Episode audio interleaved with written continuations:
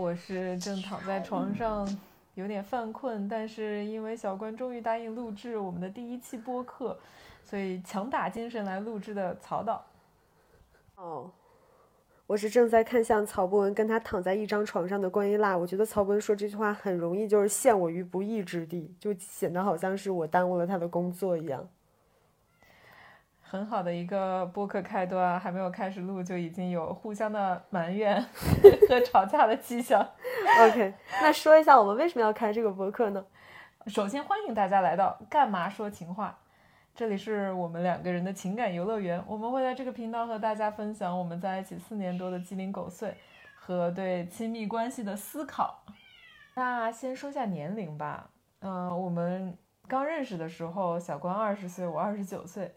在我那个三十四岁，小关二十五岁，天啊，真的是时光飞逝，对吗？二十和二十五、二十九和三十四听起来年龄差的都蛮大的，就是我们各自在这段感你情中有没有想过，他不管放在哪个年龄段，听起来都不是差蛮大的？有没有可能他就是绝对值大呢？嗯，如果是七十和七十九谈恋爱，你觉得相差还大吗？啊、我觉得可能步入六十岁以后，看的更多的是身体状态吧，就是它区别不是年龄，而是你是不是在坐轮椅呀，还是拄拐呀，还是 健步如飞、啊。健步如飞呀？先聊一下我们刚认识的时候的那个互相的印象吧。你对二十九岁的我当时有什么印象？嗯，首先必须要和大家讲明的是，曹博文确实看不出来是一个二十九岁的，就是给人那种。我这样说也不不太对，但是他看起来就不像二十九岁，我以为他可能二十五六的样子。但是因为我们认识是在一个分享会上，他其实目的是分享自己的经历，然后来激发大家的这种一些探索世界的呃想法。所以呢，他说的这些经历，你会觉得好像二十五岁是盛不下这么多事情的。它变成小组讨论的形式以后，我才知道他是一个八九年生人的独立女性啊。当然，对我就是也有一些目的。那个是关微信的那个，当时他后来跟我说，他觉得我是搞微商的，不然为什么会就是莫名其妙加一些陌生人的微信？但其实从我的角度来看，当时我是去那个分享会，在台上作为这个呃演讲嘉宾吧，然后我往台下一扫，观看我的观众们，小关坐在第一排的正中间，一个青春靓丽、穿了皮衣的黑色皮衣紧身裤的机车少女的形象，就是一下子抓住了我的注意力。她坐在第一排的正中间，实在是太显眼了。然后又因为真的很好看，她那个时候我就有一点，嗯，不知道演讲的时候眼睛该往哪儿放。然后下台之后，小组讨论就找机会插到了他那组，开始跟他进行一探一些探讨。就是那个时候，我也完全不觉得小关是一个二十岁的人，我觉得他就是二十五六，就是他看我是二十五六，我看他也是二十五六，我们俩就是同龄人的感觉。谢你了。当然，开始聊天之后，就是还是能感受到他的稚嫩和年轻，因为他会问一问一些非常奇怪的问题。我问他说：“你真名叫什么呀？”很很涉及，现在看来很冒犯、很涉及个人隐私的问题。但我当时纯粹我是出于好意啊，就是我觉得大家大眼瞪小眼的也不认识，那是不是需要有一个人活络一下现场的氛围？就是他作为一个演讲者过来，我要对他表现好奇度。其实说实话，我对他没那么好奇，但是我 迫于就是这个社交上的礼貌。又不知道问什么问题比较合适，所以我选择深入了一些他。第一个问题是你的真名是什么？第二个问题是啊，你的创业公司融资融了多少钱呀？不是，因为我看就是咱们这边看一些影视作品，好像印象中人家都会这样问。你呃，在我觉得这个涉及到，就是因为我当时年轻嘛，嗯，比较稚嫩，就是你会想问一些显得自己是一个很成熟的问题，社会人的问题，对社会人的问题。你创业公司融资融了多少钱？对对对，你肯定不会说问，哎，这好不好玩？那好不好玩？就是我不想显得自己只知道玩乐，只知道玩乐。我想问一些专业性的、具有职社会业思考的问题。然后问的大家面面相觑。就是整个小组里其他人，你看我，我看你，然后我说，呃，有点不方便透露。我跟你讲，这就是色字头上一把刀啊！你就是，总之呢，小关问了很多问题，然后在这个小组讨论结束的时候，我就跟他说，要不加个微信吧，你后面有什么更多的关于学习语言的问题可以问我，因为当时是一个英语的分享会。嗯，然后他就嗯，没有，反正没有很热情的掏出手机跟我加了微信。还有就是我问了你那些问题以后，我我确实并并不想再认识你了，因为显然我也知道我问那些问题不合适。觉得大家以后没有什么太多联系的必要吧。嗯，但他当时表现的是那种非常的主动、友善，而且会让人觉得很有分寸感。就是他什么东西都是可不可以呀、要不要呀，都行啊，都好啊，就是展现一种毫无这种攻击性的形象，让我会觉得很亲切。我觉得，毕竟有谁不喜欢一只温柔大狗呢？但是小宝，嗯，为什么你跟我，你跟咱们俩现在是躺在床上一起说话呀？为什么你总是要叫小关小关，想的好好像跟别人说话一样？因为我在对着我们的听众们说话呀。我觉得你还是不要忽略自己身边人的感受啊。好的，小宝。这是我们两个就是躺在床上身体最僵直的一刻。因为你的麦吸在了你的衣服上，然而我并没有穿衣服，所以我的麦放在我的锁骨上，我稍微一动它就会滑下来。等等，咱你的账号是要用你的那个真实头像对吧？真实照片是咱们俩的合照吧？我猜应该不会有人想要知道你是放在胸上还是锁骨上之类的吧？你你怎么可以容貌羞羞辱我呢我？不是容貌羞辱你，你你不要老陷我于不义啊！曹博，我再次警告你，那你是什么意思？你说，我只是觉得这并不是讨论讨论的重点。嗯，我其实是在给听众们营造一个，就是知道我们现在所处环境的一个氛围，就好像躺在我们身边听，跟我们一起聊一样。就是大家一起躺在床上听，是这个意思。对，好瘆人啊！救那命啊！个，我们就是再回到正题，回到正题。嗯，我们确实是有一定年龄差的，尤其是在我们初期的交往阶段，其实社会经验上是相差非常多的。你还记得我第一次约你出去的时候，那个感觉吗？你来跟我说，他觉得他是在跟长辈交往。因为我第一次跟他出去，那个我们要就是朋友们一起来玩啊，但我没有想到他的朋友那么多，是一个那种运动餐吧的长桌，大概多达八个人，然后男 男女女灯红酒绿。说实话，我当时就是心里真的很紧张，因为显然我对他也没有什么价值。我不知道他接近我的目的是什么，呃，前提是我不知道他是个 T 啊，就是我以为他只是一个短发帅气女性，我不是 T，谢谢，薛薛你。就是对那么多人，然后男男女女，呃，也非常具有这个多元化的属性。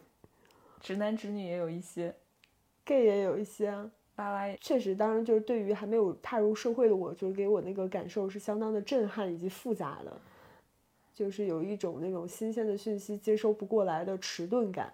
所以其实我在第一次跟他聊天的时候，其实表现的是非常拘谨的，因为我关键是他说了非常非常瘆人的一句话，他说：“啊，我们只是想认识一些年轻的朋友呀，因为我身边没有这么年轻的朋友。你要是有跟你的同学也好啊，你都可以介绍给我们。我当时会怀疑我是不是进了一个就是什么那种就是淫乱的什么组织之类的，然后急需吸纳年轻的女性。我当时就替我的朋友和我自己捏把汗。但我当时纯粹是因为，就是你第一次跟我们一起玩的时候，我感觉到你跟我们的格格不入，就整晚上好多好几个小时，你，啊、既不怎么说话，也不说要走，就是不是因为你们表现的也很混乱，显然你们也没有很经常 Q 到我能够插入的话题，确实大家经历上面还是相差甚远。你们涉及到的是找工作、找房，然后谁跟谁呃好在一起了，谁谁谁很孤独哭了，然后还要去厕所安慰之类的这种，我在电视剧里面见到的桥段，就是我当时真的就是我很想就是表现出我很善良，我什么都能接得上话的这种开朗的形象，但我真的哑口无言，就是。我当时就是纯粹被美貌吸引，呃，觉得他怕他跟我们在一起无聊，所以就是会想说，那你要不要叫一点你的同龄朋友来陪你的那种感觉？对，但这句话就在其实，在作为弱小无助的我来讲，它是一个危险信号。我当时就想说，我已经以身涉险了，我怎么能让我朋友们再失足呢？就是这种感觉。而且最好笑的是，到我们喝到大概十二点的时候，我的手机响起了微信电话，就是当时邀请我去讲座的那个英语学校的老师给我打了电话，说小关的爸爸联系不上他了，他是跟你在一起吧？你让他给他爸回个电话。然后当时就就感觉我又回到了学生时代，就是有宵禁，要被家长查房，我是不是在犯罪？我到底在干嘛？一一瞬间开始怀疑我自己的人生。我已经二十九岁了，然后我现在在就是试图 date，他本人还不知道我是在试图 date 他的一个还会被家长打电话叫回家的女孩。对我当时就是一个就是显然是一个无知少女状，嗯啊，因为就是我在出门前。有这通电话的原因，是因为我在出门前有告知我爸爸，我要跟一个陌生的、奇怪的，但是看起来很有趣的阿姨，就是要 哇，那你真的说的是阿姨吗？我真的说的是阿姨，我说要出去玩儿，我说她是八九年的，我说我我我有点害怕，就是纠结去不去。然后我爸说的是女孩子嘛，一起那个玩一玩，挺好的。那个你也应该多出去社交一下。其实我爸爸是很鼓励我交朋友的，而且他显然就是从他这个直男，如果他是的话，从他这个直男的视角来，如果他是的话，直男视角来看，女性是不会对自己的女儿造成任何的威胁以及危险因素的。嗯，但是他低估了 T 的力量。我现在有点不想说话。你出门前跟你爸说的是你要跟一个阿姨去玩，是这个意思。说。去应约的原因是因为我很好奇，你为什么要叫我去？叫我去干嘛？就是那种，我也是抱着试一试的心态。我想说，能跟我聊什么？到底就是为什么会这么殷勤的找我出来呢？显然我是，并不符合这个交友的需求的，我也。没有钱，也没有色，显然我也不知道你就是你不知道我求色，主要是我我不知道你求色，所以我不知道你图什么嘛。我觉得每个人就是你看你认识新朋友总要图一件事情，你好歹得是最起码交朋友要建立在有话可聊的这件基础上吧。哎，所以如果当时我说，所以如果我是一个男的，我约你的话，你就很会很快知道我到底想要什么，对吗？可能就是你加我微信的那一瞬间，我就会有这样的敏感度了。但因为我是一个看起来不那么 T 的女的，对，以及你对拉拉没有任何敏感度，对，以前是不认识任何一个拉拉吗？我以为是，对不起，就是这里面跟大家道歉，就是因为我真的接触的环境确实是没有出现过拉拉，所以我一直以为女生和女生谈恋爱是一种叛逆，我不是。嗯，对，就是是一种叛逆的行为，而不是真的互相吸引。嗯，我没有想过这个问题。你就觉得大家叛逆闹着玩儿，当时可能也会接吻怎么样的吧？知道一些方式方法是可以再加深感情的，以为就直到接吻这一步了。当时对你也有一些好奇，我觉得这跟我们的年龄差是很有关系的，就是因为我我。我们的年龄差导致我对你来说是新鲜的，不透我在想什么的。其实你对我来说也是一样的。对，我觉得可能大家就是抱着一种好奇，好奇到底怎么回事。而且我觉得你当，我当时觉得你特别奇怪，就是明明是一个长得挺好看的小女孩，为什么没有任何社交网络，也不发自己的照片？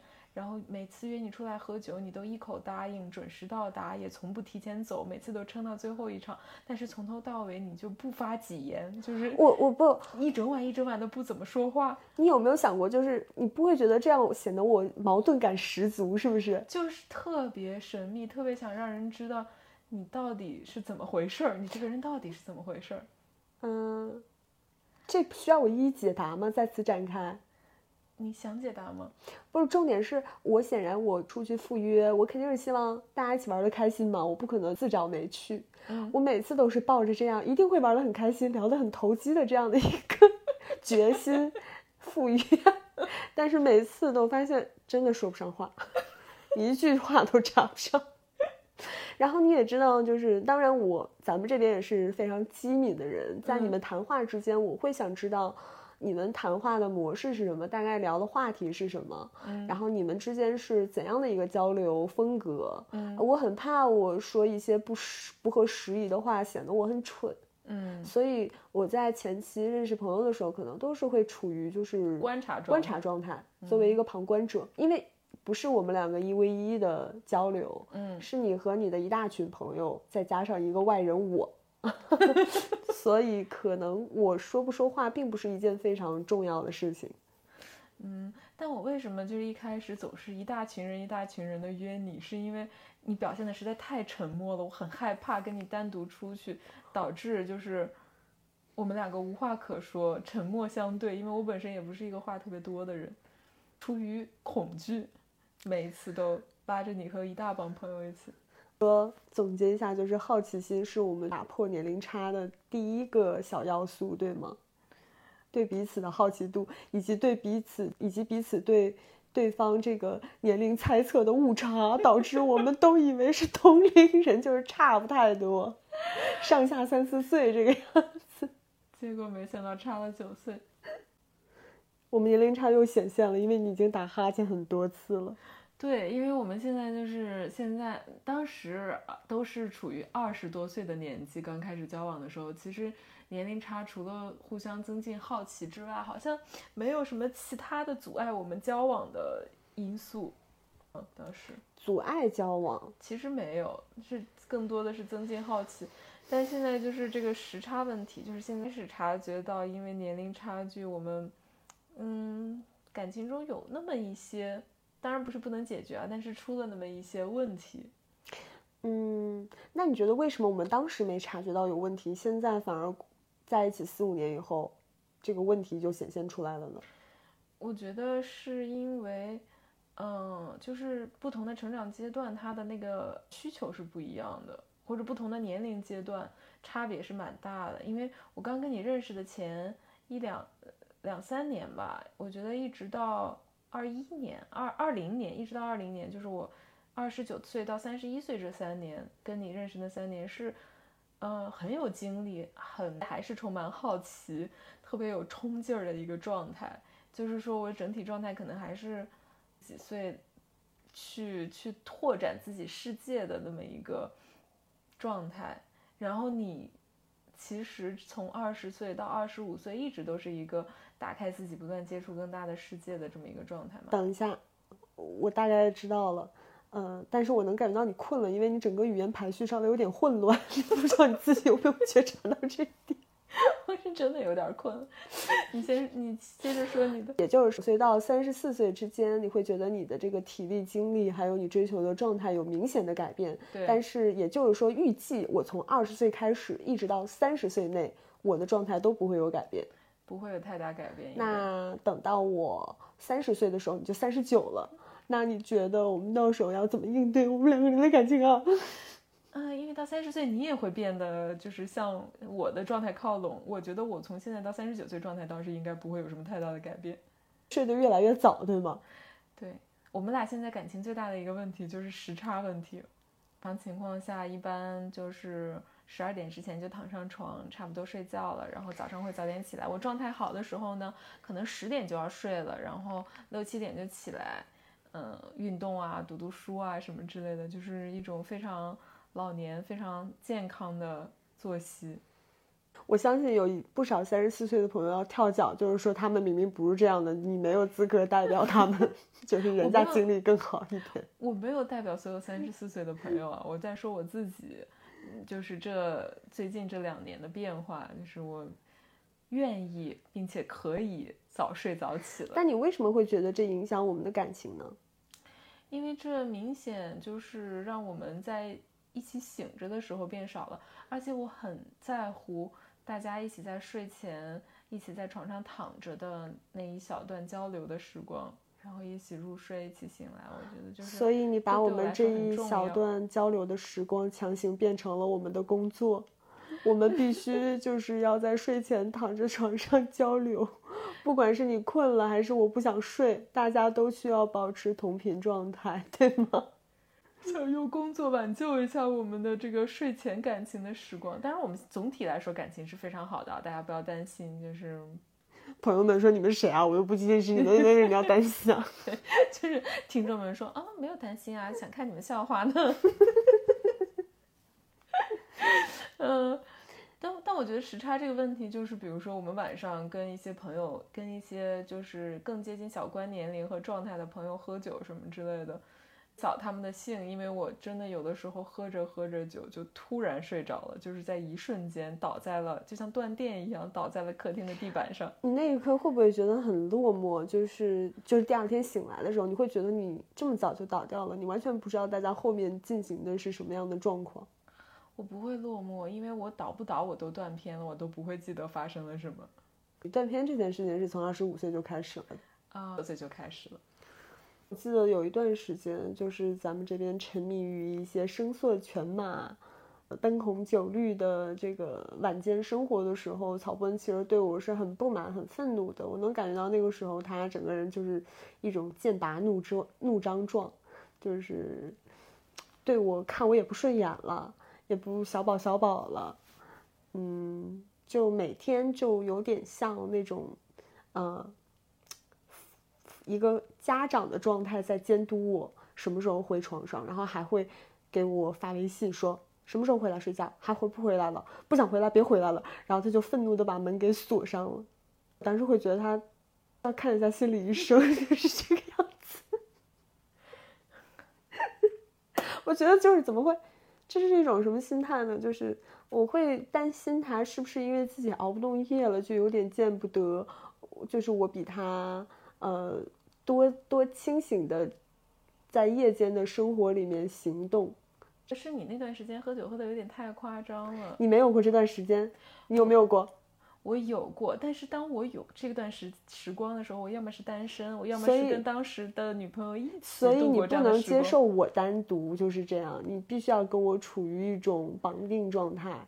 我们要同时躺在床上睡觉，同时喝酒。也不是这个意思。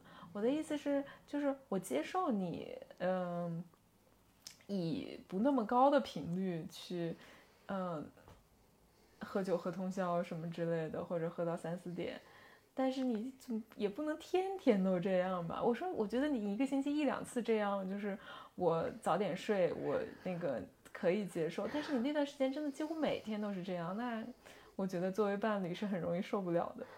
对，我觉得其实比时差更重要的一个年龄差的问题是，我们看待世界的方式，还有就是我们所处的不同的对待生活、对待世界的那个状态不太一样了。你有觉得吗？嗯，就是一种人生时差。嗯嗯，我我印象特别深，我感受到这个问题的时候是。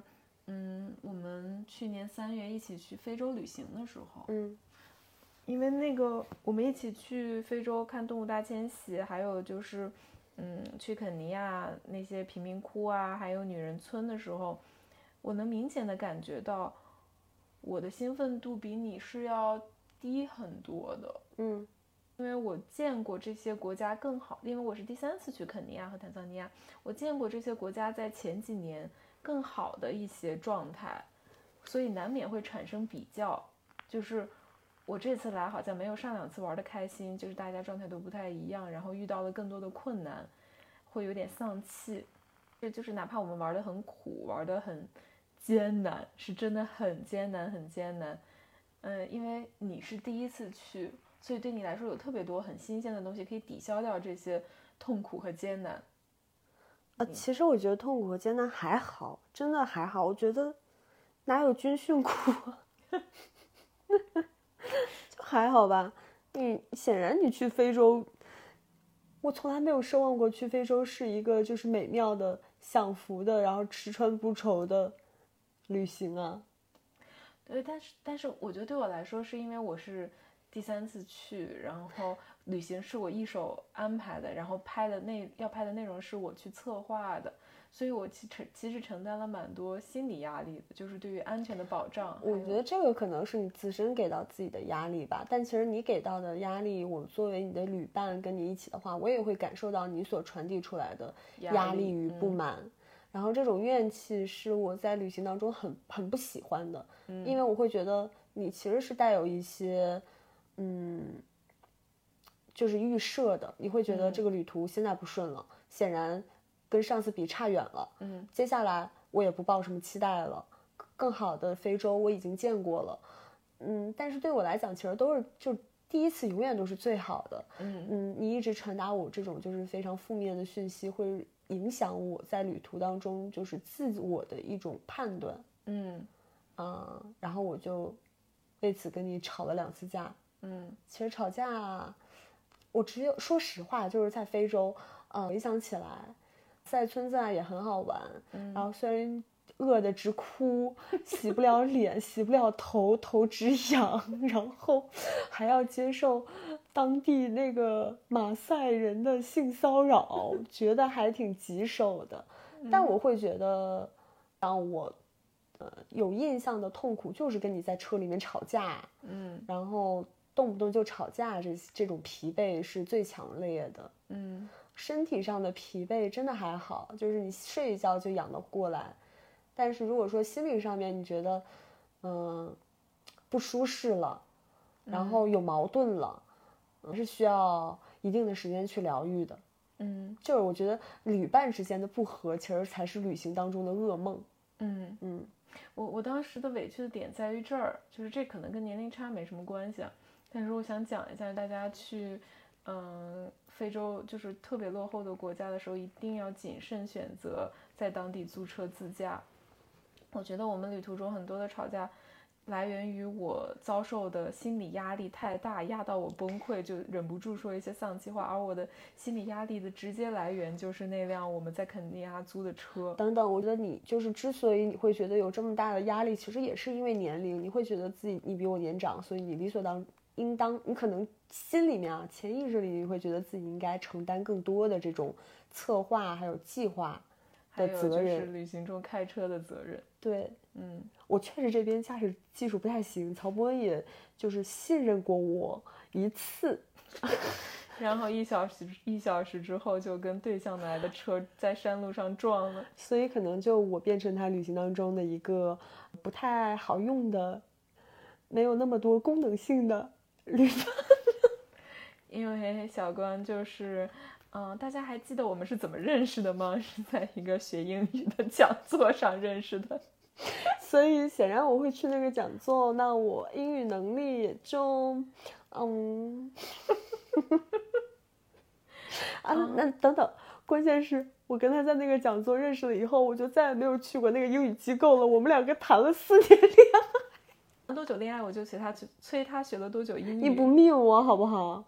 我甚至一度还因为就是，呃，小关不学英语这件事情，威胁他，说你再不学英语我就跟你分手。你现在讲到这个我有点生气哦。那。讲这个了，我们说点别的吧。我们录这个播客的本意是不想让我们俩吵起来，就是是一个增进感情，也跟大家分享情感思考的一个播客。但是我其实现在就有点担心，我们会录录到录到吵起来，然后分手。这是不是为什么就是市面上没有太多情侣播客的原因啊？据我所知，有的，也许是我们到了一些时刻了。啊。那我们接着聊别的吧。你自己想想，你录这个播客，你跟我，你就是你自己有挂在嘴边多少次分手？我挂在嘴边多少次分手？三次，哦，什么意思？我不是这个意思。我们这个节目叫什么来着？干嘛说情话？对情？话一句也没说，叫做干嘛吵架？干嘛说分手？小宝，我觉得现在要说一点情话，就是来抵消一下我们的争吵。小宝，我爱你。你爱个屁！你爱你给我滚滚！嗯，我小宝，我好爱你哦。我觉得你真的是表演型人格。你不要在节目里面 judge 我好吗？你少炸着我了，你还说我英语不好，我这也不不好，那也不好。事实。我我说凭啥是他是英英语不好，是阐述一个事实。你说，你说我我那我说你，我说你放屁很多，好不好？我说的是不是事实？放屁很多剪掉。我说你爱泛滥，好吧？凭什么说你的就要剪掉？不许剪，很 多帮忙剪掉，谢谢。不许！剪掉，你再这样，我要走了。走去哪儿？我们在床上。为什么录着录着会吵起来？所以就是这种看待世界的嗯方式吧。还有就是，可能 小宝，我想打断一下，啊，我们是不是在播客里面吵起来的第一对呀？应该不是吧？我觉得应该有很多人录播客的时候都会吵起来，只不然后过他们可能会剪掉。我觉得我们不剪吧，嗯，我们我觉得我们以后应该会经常吵起来。嗯不剪也行，但是放屁很多要剪掉。不行，剪那你把英语差也给我剪掉。行，那不行，那还剩什么？我愿意用我的英语差来换你的放屁多，都给我留下。这边走的就是一个敌损一千，自损八百的路线。行吧。还有一种就是因为确实经历过、体验过、尝试过很多事情，导致嗯很多事情对我来说会有点没味儿。还有味儿的时候你就没味儿了，但是我的味儿可以分你一点，让大家都稍微有点味儿，是这意思吧？我给你总结一下，这就是年龄差的好处，我的活力能够稍微的影响一下你，对吗？看事情的这个新鲜度。对，对对对，是这样的。就比如说，嗯，还是要说回我们一起去非洲旅行，因为是你的第一次，所以当你第一次看到一些东西很兴奋的时候，那个兴奋也可以传导到我，让我稍微体验到一丁点兴奋。就那那个旅途，如果没有你的话，对我来说可能就会纯变成一场工作，就是为了拍摄一些我想拍的主题等等，而去的。但是因为嗯有你，就是给我带来了一些，呃，旅行的欣喜。可你觉得如果不是我呢？如果只是你的另一个伴侣呢？跟你同龄的伴侣，难道不是恋人之间去旅行？就是旅行这件事情，肯定是要看你跟什么对象去啊。嗯，如果是处于一个恋爱状态、恋爱关系的话，应该去哪里就是都感觉浓情蜜意的吧。热恋状态应该是的吧？但显然我们不是，我们是即将分手状态，对吗？如你所言。我们是一个，呃，交往多年的相对平淡的情侣状态吧，我们平淡吗？不平淡。我们平常很年会，我们这样好像有点此地无银三百两耶。一聊起天来，感觉我们的感情处于破裂边缘一样。因为你接我短，又要把分手挂在嘴边。我没有挂在嘴边，现在是你在不停的提分手两个字，好吗？这个是在做一些笑料，一些效果。显然我说的是为了就是你挖苦你啊。觉得我们之间的年龄差还有一些什么问题吗？我觉得年龄除了咱们这个确实身体上、经历上面，还有所追求的人生阶段上一些以外，他的就是关于人和人之间的问题了。你是什么类型的人，我是什么类型的人吗？对的，嗯我觉得呃呃这样讲吧，我会觉得说，二十九岁的你显然已经看过了比我要大的世界，经历了很多事情，然后你有一个非常明确的判断，你所谓的呃社交舒适圈。嗯。看事情的角度也基本上有自己的一个风格了。嗯但我其实是属于就是我不能说白纸状态吧，属于一个探索状态。嗯，嗯，摸索应该怎么样跟世界相处？对，所以就比如说你是一个你是一个已经有形状的容器了，然后我是水，我把水倒到你这个容器里，一个是看够不够这水够不够多，一个是会不会满的溢出来，就取决于我能不能够适应你所呃给我展开的这个世界。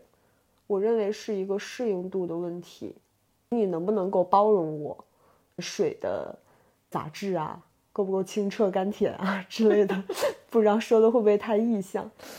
嗯，但你如果这样形容的话，就好像你完全在学习用我的角度去跟世界相处一样。嗯，我会觉得确实跟人人和人的相处是世界的一个方式啊。那形容的就好像说你展开整个世界的方式在模仿我展开世界的方式一样。哦、这个形容大概就这么个意思，你不要去跟我较真儿说 是不是你囊括了我。嗯我我觉得也不是这意思，我只嗯是说我可以去调整成一些我尝试吧。就比如说你是一个大模板，嗯有二十多种不同的排列组合，嗯我去在这些组合里面做一些新鲜的尝试。嗯。喜欢的有不喜欢的，嗯。不喜欢的我会询问你能不能扔掉，你说可以或者不可以，然后嗯。咱们之间有一个妥协度。哦，你但你说的这个呃适配不适配，其实是在讲我们两个的相处，不是说对世界的打开度，对吗？嗯、对的，嗯，但我觉得其实谈起恋爱来，我们两个都是适配度很高的人。抛开年龄不讲的话，我们其实跟其他人的相处也是能敏锐地察觉到对方喜欢什么形态的自己，然后往那个方向去靠拢，因为我们可以展现很多面的自己嘛。其实人就是很多面的。认为可能有些人会有选择的选择要不要展开这一面，嗯但是我认为可能我们没有绝对展开某的定，嗯，我说不好，我们没有拒绝尝试新的可能，这样。说一些更具体的，我觉得刚才聊的有点太抽象了。就是说，你能察觉到我喜欢更强呃强势的，你你就会在面对我的时候变得更强势的这种适配度。对，但我可以在面对你的时候更强势，但我认为可能，比如说另一个人，他可能没有办法强势，他即使知道你喜欢强势，但他也不是一个希望强势的人。嗯，这个我嗯懂。嗯，但但我就是在讲，我们两个其实本身就是属于那种比较流动、比较能展现多面性、比较适配，可以可以各种适配。但是哦，但是是这样，其实因为你本性上就带很多强势，就是如果说你察觉到我喜欢一个温柔的弱势的人，你可能也没有办法变得温柔和弱势，对吗？啊，我确实在你的呃，在前一任有尝试过，结果没成功，就是就是人是个男的嘛，嗯，八九年的生人啊，八九年生人，听起来我好像有八九屁，是不是？对，嗯，对，是的，我觉得她还是比较更弱势的女嗯性，也不是弱势吧，就是不要伤害到她自尊心的 女性。想人不让你伤害到自尊心还是蛮难的。嗯，所以我真的很辛苦。违反本性的适配也不行，只能说你本性里面有这方面特质，然后你发觉对方喜欢，然后把它放大而已。是的，嗯，察觉我有放大我身上哪一些你喜欢的特质吗？嗯，你放大以后，我好像没那么喜欢了。是凡事都要掌握一个度啊，朋友们。对，说，其实曹博文真的还挺会撒娇的，他整个人就是那种，嗯，会展现自，很会展现自己的柔软，然后很会示弱。如果你跟他说稍微生气一点呀、然后展现出那种你知道怒目相视的这种对的嘴脸，他就会立刻就是软下来说：“啊，小宝，我错了，不要生气，好不好？”晕晕晕，然后他就有一套自己，嗯、钻研了这个三十四年的撒娇战术，有很多很多种就是不同的组合，他也是会就是随意的去调配，然后就是达到一个很好的这种缓解大家这个怒气的效果。是我这些撒娇技巧从家里的兔子、狗，还有就是这几年是从猫身上学来非常多使用技巧。对，但他现在就是可能也确实有点学杂了吧，所以他就总是他现在动物化就会越来越强。明明就是两个人也无事发生，显然不需要他就是在进行这些呃鸭子啊、猫啊、狗啊这种综合式的一些表演，所以有的时候我会有一点害怕它，就是我怕它，你知道动物性太强了，你就会觉得这个人好像要失控，就是要变成鸭子捉你那种感觉。我觉得这是感情生活保持新鲜的小秘诀呀，小情趣。好吧，你这么理解。嗯，一些人类的原始性和动物性展现一点，蛮好的。而且我记得最可怕的是，他之前还有，就是不只是局限于这些家禽啊，家禽类。他之前是就是你，它之前就是上一个模拟画的动物是虎，它把自己想象成了一只老虎，所以它动不动就会咬我。我我真的很恐惧，很恐惧。我后来就是果果断的把那只老虎杀死了。扯远了，我们再回到这个年龄差上面。那你觉得年龄差又给我们带来什么好处吗？刚刚是想到了很多好处的，但是被你打断了，让我只说坏处和问题，所以我现在一个好处都想不起来了。啊，我我想起来一个，就是对我的好处。那边有很多小关差不多同龄人的朋友，就是比我年轻很多的朋友，因为做自媒体嘛，就是还有就是我觉得跟没有组成家庭、没有孩子的这个身份都相关，因为很多我的同龄人都，嗯，有稳定的家庭、有孩子了什么的，嗯，最近呢，就是，嗯，当小关和小关同龄的朋友看到我和我的同龄朋友接触，就是在一起玩的时候，他们观察。我和我同龄朋友的状态会觉得我们老爆了，这是好处。你听我讲完，就是就觉得你在害我。咱们就是一些开诚布公哈，就是说，就是我跟我同龄朋友聊的都是一些什么，嗯，要不要冻卵啊，那个怎么照顾老人啊，一些就是。备孕啊，孩子生没生啊？朋友的孩子怎么样啊？什么之类的这些话题，就会觉得话题也老，我们人的状态也老。嗯，不是的，其实重点并不是说这个话题本身老，而是你们在聊这些话题的时候展现的那种非常非常沉重的状态，让人觉得喘不上来气。对，所以我就要说到年龄差带来的好处了。那我日常接触最多的就是小关，就是这个年轻的鲜活的精神和肉体都给我注入了一丝。你说的好色情，我我没有任何就从事任何就是不正当的这个 行为一个行业啊，都给我注入了很多年轻的活力吧，青春的活力。我觉得就是跟你在一起聊天，大部分时候我其实可以忘记我的年龄，就是我有一种错我还很年轻的错觉，短暂的拉离。把我拉离，也不是很短暂啊，就是可以经常性的把我拉离，嗯，所谓我现在这个年龄就比偏中年所面临的现实生活的那些责任和压力。我的好处其实应该是，我觉得他有点，就是曹博士，呃，对我来讲像是一种对世界的预习一样。我有一些不懂的，比如说这个车的保险怎么走啊，出了车祸怎么索赔啊，这种问题，实操性的问题上，你确实是可以直接问他，然后借鉴他的经验，就是不用再自己在小红书上问家人们了。怎么扯皮呀？这种非常社会性，就是非常需要你这个经验与实战的这种情况，曹博文非常好用。嗯嗯。我我觉得这么点用处，呃，还有，其实我认为你是有一点家长性的，嗯，我觉得你还是挺爱操心的。我不知道这个是年龄带来的，还是你就人格上面就是这样的。嗯，我完全不是一个操心。好吧，不管你承不承认，你确实就是有的时候会展现出来一些家长性，呃，不管是对我呀，还是对就是身边的朋友，就是会问说，这个签证要不要赶紧搞一下啊？什么东西材料交没交？就是他会去催促别人。走一些这种社会的程序和流程，那我可能确实不是年龄的问题，因为我当时在美国读书的时候，也是会催身边不太靠谱的朋友把身份赶紧办妥什么之类的，学校的东西有没有弄好，我会担，我会，因为我是一个就是完在这方面完全不拖延，就是很希望就是这些事务性的事情办的。很快、很顺当，就是保证自己的这个社会属性上不会出现任何偏差，就身份不会出问题，签证不会出问题，我尽量保证自己的在这个社会上自由通行的程度。就对，所以我其实是很享受他这种，呃，经验上面的，直接应用于我的感觉的。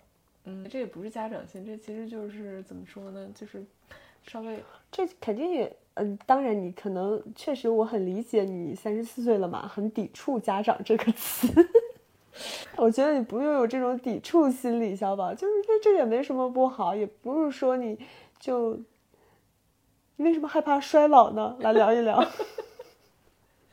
没有，但是说说良心话啊，就是我跟你在一起之后，确实有的时候会觉得我，嗯，对你负有一些责任，因为你日常接触最多的就是我，然后你在一个很关键的接触社会，一个很关键的快速成长期，就比如说，虽然我很舍不得你，我很想跟你时刻黏在一起。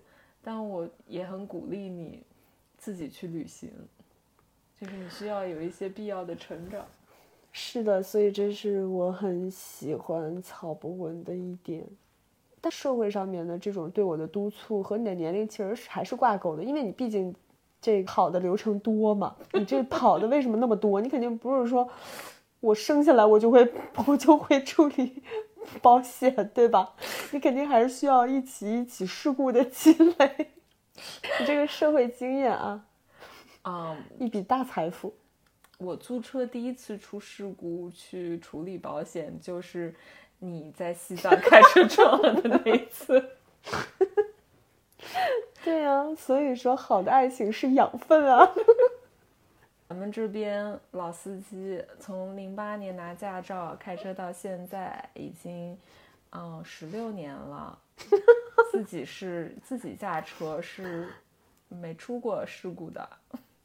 对了，还有一点年龄差，就是会让我明显的意识到，就是他在回顾自己的往事的时候，动辄十六年、十四年、二十年，就是会让我还是很惊讶。天就是这个可可爱爱的圆滚滚的小宝，活那么久了，就是那种二十岁、二十年前的，竟然就是竟然已经就是可以拿出来说了，就是这种感觉。哦，我又想起来一个很有年龄差的东西，就是当我们回忆起童年的时候，那真的是两个完全不同的年代。那很好，我觉得其实爱情是需要一些这个。就是话题很有共同性，要不然就是截然不同。嗯，就是它是会促进我们一些新鲜感和一些共通性的。嗯，说看的都是什么动画片儿？看《喜羊羊》啊，《名侦探柯南》《哆啦 A 梦》。我小时候看的是那个《宝可梦》。什么玩意儿？我从来没听。宠物小宠物小精灵，精灵宝可梦，Pokemon。我们当时怎么翻译的？我已经忘了。宠物小精灵，就是皮卡丘那个。哦，那我那就叫皮卡丘啊。肯定不是叫皮卡丘。哎，我也不知道，但是那个并不是我，我最起码我我可能没有看吧。我看数码宝贝，你们会看吗？数码宝贝就是后面的事了，我已经就是离开了那个阶段。哦。但你们知道最可怕的事情是什么？就是我们掐指一算，当我上大学的时候，小关才三年级，是吧？嗯。零八年是吧？嗯，零八年。嗯，我还在那个操场上跳雏鹰起飞呢。而我已经女朋友同居过了。你要吓人。做了一个想象训练，就是如果那个时候我碰到了小关，好可怕呀！不是，等等的，我们再聊回来啊。嗯。那就是我们年龄差这么大，那你觉得就是差对我们的爱情来讲是好处吗？它它是一个中性的。就它有好也有，嗯，问题。对于你来讲，就是这个是不是构成我吸引你的一个非常强有力的因素？嗯，没有。其实如果真的要让我选的话，我是更喜欢姐姐的。但是我从交往过最大的人比我大一个月多一些，女生啊女生。但是哪一个拉拉没有姐姐梦呢？我也想交往姐姐呀。那你去找一个比你大九岁的呀。嗯，算了，我跟你在一起很好呀，你有的时候也很像一个姐姐，对我来说。嗯，来，我听听，我什么时候像你姐？你你你编，我听听，你讲。在你嗯，就是在你告诉我，当你想拒绝，或者说当你想对那个你的员工讲一些你不满意的话的时候，你教我怎么说的时候，我觉得你像我的姐姐。这嗯，我跟我妈因为一些误解产生小矛盾，你在中间调解，帮我们两个解释清楚意思的时候，听下来感觉你好像沟通表达有强大的问题，强烈的问题啊。听起来是你的人生短板。我的人生短板可能就是在面对嗯他人的潜在负面情绪的时候处理不好。嗯嗯，还有呢？还有什么？还有什么时候像你姐？还有什么时候像我姐？哦，你在就是我爱泛滥，就是抓住我的时候，也像。我其实还有点怀念，说实话，你可不可以再让我抓你两次？咱们这边爱泛滥的病已经被治好了，你是不是？哈，你是不是其实也是很享受？享受什么？享受被抓吗？不享受。我的意思是享受有一点点禁忌的快感吗？我不是这个意思。你是想说什么？享受什么？就是你是喜欢有节感的吗？你是喜欢就是别人最好，比如说能告诉你点啥，或者说别人能够精准的预判到你一些。问题，我不想别人告诉我点啥，我不喜欢那叫爹味儿，不是姐姐，姐姐不是告诉你点啥。那你干嘛需要我帮你处理？就是你，你是帮我处理，而不是告诉我点啥。哦，那你就是是喜欢帮你处理的感觉吗？嗯，我也喜欢，怎么办？所以说，谁不想要个姐姐呢？对啊，你最喜欢我的也是你发生了一些社会事务性问题，我可以帮你解决的时候。嗯，就互相利用吧，是不是也差不多了？我们还有没有就可以升华的呀？就不要就是中间老伴临一些鸡零狗碎的。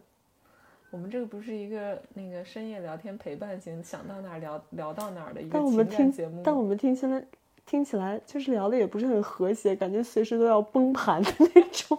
就是真的有让大家助眠吗？大家可会有没有可能就是上了一天班，想要听一些就是无关痛痒的话，结果搞得还怪紧张的嘞？你觉不觉得这就是情侣播客的问题？很容易就是事情就聊的嗯比自己意愿更深一点，然后就引发了一些深层的那个小争执、小矛盾。嗯，其实没有录这期播客前，我们感情还蛮好的啦。我们每天晚上在床上聊天，聊得也很开心。但是所有事情一旦要上深度、上价值的时候，就容易出问题。所以我们就是轻轻松松聊一聊，也不总结了，也不也不上什么价值了，就是大家松散的听一听我们之间关于年龄差的一些小问题和小感悟。嗯，大家会想说。没有必要听了，因为显然这些感悟听下来，就是感觉也是黄粱一梦，就是感觉下一次下一期还不知道有没有嘞，或者有可能再说几句情话结尾吧。硬说呀？嗯，我们说情话不是本来就是张口就来吗？但我现在怎么就是有麦了就有耻感了？对，稍微有点耻感呢。小宝，我爱你。小芳，你这句情话已经说三五遍了，而且就是一点创新性都没有，连语气都一模一样。嗯，因为我平常就是这么对你说的呀。可是我觉得，你觉得什么？我觉得互联网改变了我的生活。是啊，没有互联网，你去哪里赚钱谋生？是啊，没有互联网，也不会对我的感情出现一些质变。什么质变？嗯，反正我觉得。什么？我不知道为什么。你说咱们平时就是说情话，也说的蛮顺口的，为什么就是突然感觉就是在播客前面说，就会有种强人所难的感觉呢？这可能就跟那个呃 PDA 有点像，就是客面前说情话，就相当于你在公交站，嗯，若无其事的接吻。听起来若无其事的接吻好像也并不罕见吧，在我们身上。我已经困得语无伦次了，我们快点结束吧。好啦，我爱你了，拜拜。嗯，说的好敷衍。嗯，因为你刚刚就是说困了，快点结束吧这件事，让我就是完全不想说情话。我们就不在呃辱骂声当中结束播客，已经是惊喜了，我只能说。嗯，我我哈欠打的眼泪都流出来了。小猫，你不要这样，就是告诉大家你有多困，你有多困。我在给大家助眠啊，大家听到我困，自己也会困，然后就睡过去吧。你没有那么困，你为什么？我眼泪都流出来，我怎么没有那么困？那我们为什么还要说话？因为我们在录播客呀。听起来真的很蠢。那就嗯，第一期干嘛说情话就到这里喽。嗯，好，就当说情话失败了。第一期，我们争取第二期一定说啊，争取第二期把情话说出来。嗯，晚安大家。为什么说情话都成 KPI 了？晚安。